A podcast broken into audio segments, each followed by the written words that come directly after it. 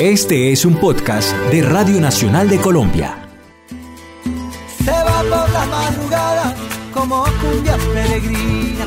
Adiós a la muchachada, se va con la Carolina. Bienvenidos nuevamente a este planetoide. Hoy estamos con un cancionista. Él es Alejo García, es paisa. Estamos en el medio del barrio Carlos R. Restrepo, en el medio de pajaritos, arbolitos, para tener una conversación muy tranquila acerca de cómo él ha llegado al sonido en donde está. Alejo, bienvenido al planetoide. Bueno, muy contento de estar aquí, no solamente este barrio bonito de Medellín, sino estar contando en qué va este, este viaje de canciones. Así que un saludo. Viaje, justamente esa es una palabra importante para su música porque hay muchas cosas que lo ponen viajero en cada una de, de sus letras, de los sonidos. ¿Cómo va llegando poco a poco a descubrir a Alejo cuando era chiquito que quería ser cantante? Pequeñito cantaba porque aprendí muchas canciones de como de la oreja de mis papás, haber can- cantado músicas del sur.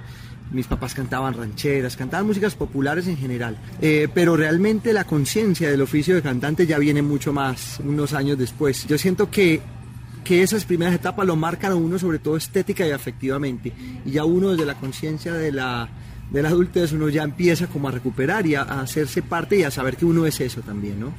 ¿Y cuando dijo usted yo lo que me voy a ir es por este lado de la canción? Porque a los paisas nos han criado a punta de, además de arepa y chicharrón, pues de mm, rancheras, boleros, baladas, música tropical, muchísima música tropical, música huasca.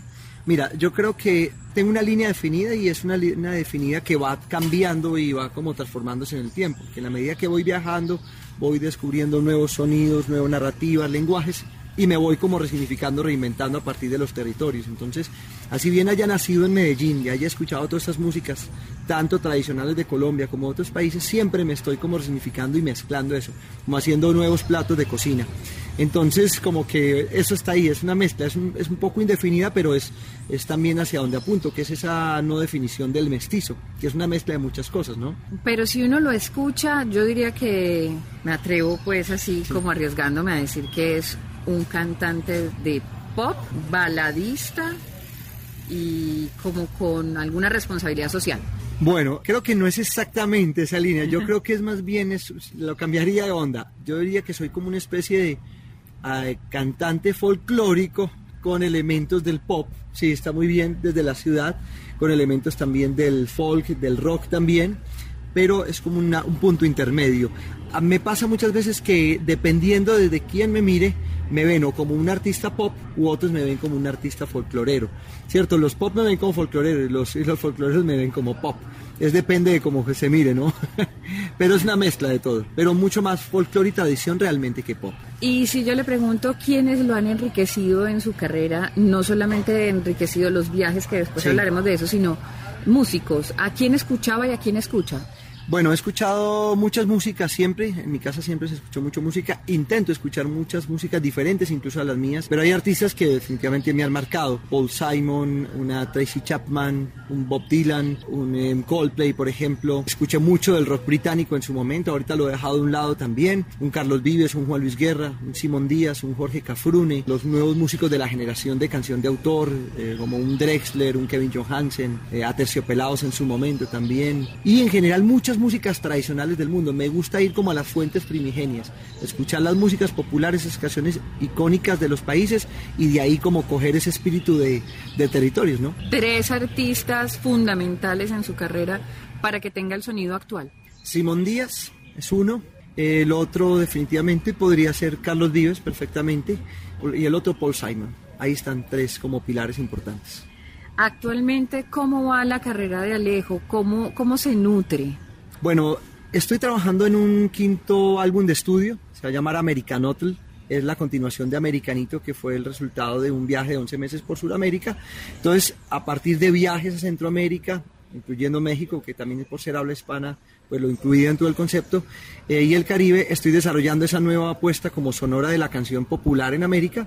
Eh, he estado como consolidando mucho mi equipo de trabajo, nombrando todo con lo que trabajamos, todas las personas que trabajan en el equipo, la tribu se llama, el manager se llama el palabrero, el coleccionista de sonidos, el músico. Entonces hemos venido desarrollando no solamente una estructura administrativa muy sólida en el proyecto, sino también como toda una cosmogonía del proyecto Alejo García, para que cada canción, cada discurso cantado o contado esté en una correlación directa con la manera como trabajamos.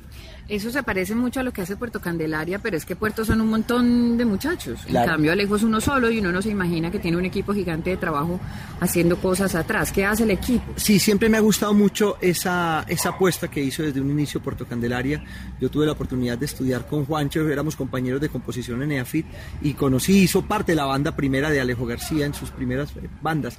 Y sí, es eso, es como contar desde la narrativa de cada proyecto que es distinto, eh, esa posibilidad de que saber que no es uno solo. Es Alejo García como cantautor, como creador, como intérprete, investigador, pero hay un montón de gente. Somos alrededor de unas 10, 11 personas trabajando alrededor del proyecto Alejo García. Entonces, lo bonito es eso, como que cada uno puede aportar, que uno no lo puede hacer todo, y eso es chévere, me gusta. Me gusta, de hecho, generar equipo, tribu, manada. ¿Cómo es eso de 11 meses viajando por Sudamérica? ¿Cómo, ¿Qué ha pasado con la música de Alejo? Después de esos 11 meses? Bueno, yo siento que uno se transforma desde los viajes, uno nunca va a ser uno el mismo de hace dos, tres años y cuando viajas y te das la posibilidad de dudar de lo que eres o confirmar también lo que eres, entonces los viajes definitivamente te significan y en la música sí que más.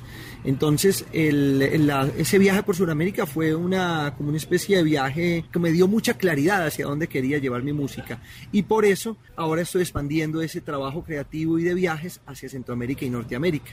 Como te decía hace un momento, estamos trabajando en American Hotel, que es Centroamérica del Caribe, y en unos cuatro años adelante trabajaré el American Nation, que es Norteamérica en torno a todas las migraciones. Así que es, es, un, es un invento para poder eh, disfrutar los viajes, trabajar, pasear, conocer, es de todo, es como, una, como que no hay una diferencia entre trabajar y vivir, ¿no? Pero un cantante para vivir de eso y pegarse 11 meses de viaje necesita platica. ¿Cómo se hace las dos cosas al mismo tiempo? Bueno, uno priorizando, dándole prioridad. En vez de comprarme un carro de no sé, no sé cuántos millones, prefiero gastarme la platica en otras cosas. Ahora, soy muy organizado en mi trabajo musical. Tengo muy estructurado, digamos, toda mi línea de trabajo, desde mi trabajo como intérprete, como compositor, eh, trabajo también como productor musical para otros artistas. Normalmente dicto talleres también, he hecho asesorías para artistas, eh, tengo el tema de los derechos de autor, el tema de las redes digitales, el tema de los derechos de interpretación, ahorita estamos trabajando en los videolyrics, un montón de cosas. Entonces, como que además de darle prioridad a unas cosas que creo mucho más importantes en la vida, pues también soy muy organizado como, como mi empresa, como mi pequeña empresa de cancionista y toda la gente que trabaja conmigo. Entonces es, es, eso, básicamente.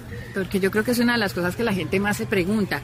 ¿De qué vive Andrés Correa? ¿De qué vive Alejo García? ¿De qué vive César López? Los cancionistas de nuestro país, ¿de qué viven? De la música Totalmente, yo vivo, cuando hago actividades aparentemente no musicales, están siempre relacionadas a algo del arte. Entonces, eh, vivo de eso, de mi música, de cantar, de componer, de asesorar, del recaudo de mis derechos en los diferentes como escenarios, interpretación, producción, eh, digital, streaming, de autor, compositor, bueno. Así que, y de ser muy organizado, es así que no solamente eso, es como de, de todo, de ser muy organizadito. Y una curiosidad, ¿qué pasa en estos días con las Catrinas y con México? Que lo veo como muy tanto en el Facebook, en las redes sociales, muy mexicano. Bueno, estoy un poquito como en el en película de, de, Centroamérica y el Caribe, entonces México hace parte de ese imaginario sonoro que estoy desarrollando y pues recién llegué de, de una gira que hice por Guatemala, Costa Rica y Panamá, que se llamó Canciones sin Fronteras, entonces bueno, ahí un poco el, el trabajo de desarrollo a eso. De todas maneras, hemos estado como generando una, una estética del proyecto Alejo García en general muy americana y, y ojo que yo casi siempre hablo más de América que Latinoamérica. Soy mucho más americanista que latinoamericanista. Me gusta todo el, complejo que es América con sus diferencias de lo anglo, lo latino y todo. Así que hay un poco de eso. Así que no se te haga raro que en, un, eh, en unos cuatro años adelante esté vestido aquel. bueno, Alejo, muchas gracias por esta conversación. Mucha suerte con lo que viene y bueno, con todo el futuro. Claro que sí. Estén muy pendientes porque estamos trabajando muy fuerte para seguir contando cosas bonitas de Colombia y el continente en canciones.